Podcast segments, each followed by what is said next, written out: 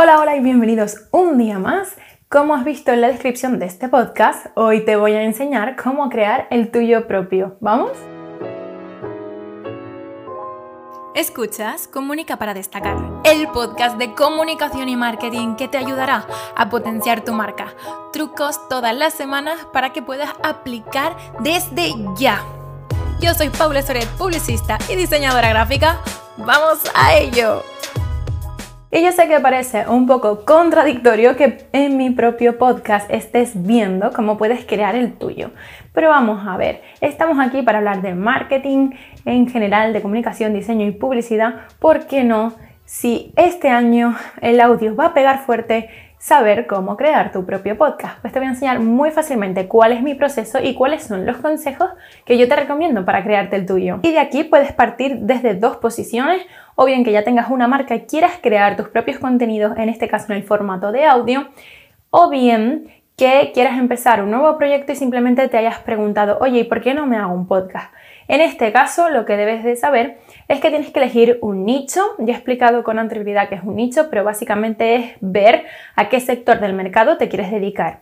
En mi caso, como ya sabes, yo me dedico al marketing y por eso hablo de todos estos temas que domino bastante y te los comparto para ayudarte con tu marca. Y en el caso de que ya tengas una marca, evidentemente los contenidos que vas a compartir por ese formato de podcast, lo que vas a hacer es dividirlos muy bien en varias temáticas que puedas solucionarle a tus clientes potenciales.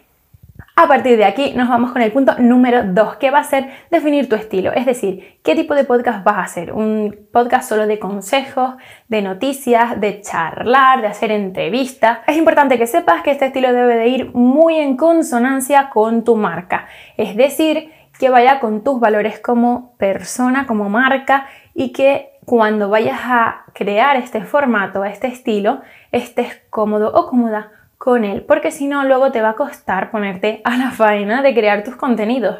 Vamos con el número 3, que parece una cosa muy básica, pero te la voy a recordar por si acaso, y es que elijas una intro y una outro para tu podcast que también tenga ese estilo que vaya en consonancia con tus valores de marca. ¿Y esto cómo lo puedes saber? Pues mira, te voy a poner en contexto. Hay muchos podcasts que tienen una música de entrada que es como muy relax yo ahora mismo me estoy acordando del podcast de Charuca, tiene una música como, muy relajante y así. Y básicamente el podcast de Charuca se dedica a dar entrevistas y a charlar con expertos y profesionales de diferentes sectores. Y es algo que yo creo que le pega muy bien a ella. Pero luego hay otros podcasts que tienen la intención de ser más cañeros o más rocambolescos y lo que hacen es elegir una música de introducción mucho más cañera, como bien he explicado, y que va a dar esa potencia al podcast. Entonces, en función de lo que tú quieras comunicar y reflejar, vas a añadir esos sonidos o esas especies de intros que puedan acompañar a lo que haces. Y en este intro lo que vas a dejar muy claro desde el principio es para qué estás creando este podcast, es decir, qué van a encontrar esas personas cuando te vengan a escuchar a ti como marca. Y bueno, el outro va a ser ese sonido que vas a reproducir cuando te vas, cuando termina tu podcast que también va muy en función de las expectativas que quieras dejar en tus oyentes. Si quieres que se vayan con una sonrisa, pues algo motivador. Si quieres que tomen acción o hagan ciertas cosas, pues vas a tener que añadir esas llamadas a la acción al final, incluso a través de tus outros. Eso lo vas a tener que pensar muy bien en función de cuál sea tu estrategia. Pero antes de que empieces a hacer todo esto, te voy a decir el número 4, porque en el número 4 vas a tener que primero ponerte a estudiar a tu competencia. Probablemente si te hayas planteado esto del podcast, hayas escuchado antes podcast. Y si no, creo que sería un grave error no hacerlo. Analiza tu competencia si ya están en estos formatos. Si no lo están, busca otros canales de los que puedas coger estas ideas y ver cómo lo hacen ellos y cómo han formado su comunidad en su podcast. Vas a coger de verdad muchísimas referencias que te van a ayudar a definir lo que tú quieres hacer en este caso y con qué crees que te sentirías cómodo o cómoda haciendo contenidos en este canal. Y en el número 5 te voy a pedir todavía que antes de empezar y lanzar ese podcast te preocupes por tu comunidad. Si ya tienes una, saber y conocerla bien y decir qué es lo que ellos quieren, qué es lo que ellos me piden o qué es lo que eh, a través de esas preguntas frecuentes que sueles recibir de esa comunidad, podrías resolverles para tratarlos en tu episodio.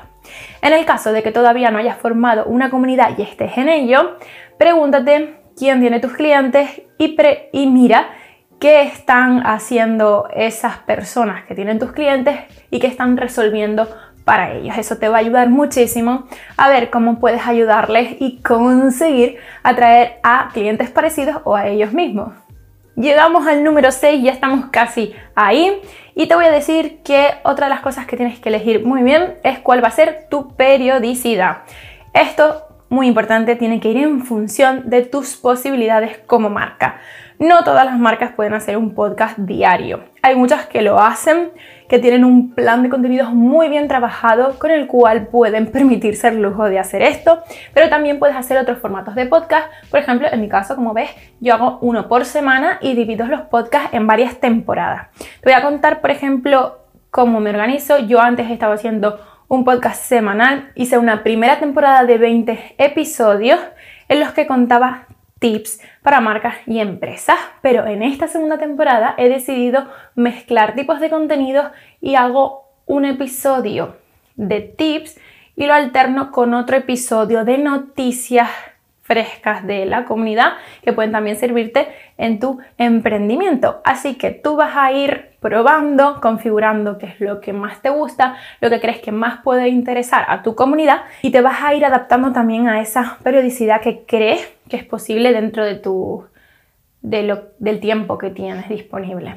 Ahora vamos al número 7, que ya es el final de cómo vas a publicar esos contenidos que ya te has dispuesto a crear. Obviamente, vamos a decir que necesitas un micrófono, ¿vale? Como material imprescindible, un editor de audio, que puedes combinarlo también con tu editor de vídeo. Yo en mi caso edito mis audios a través de un editor de vídeo, eh, que es Premiere, por si lo quieres saber, ya te puedes poner ahí a la faena y tienen buenos editores de sonido también. Pero si no, puedes tener editores gratuitos como Audacity, por ejemplo, que se utiliza mucho y es eh, totalmente gratis. Y luego está Adobe Audition, por ejemplo, que se usa más en producción.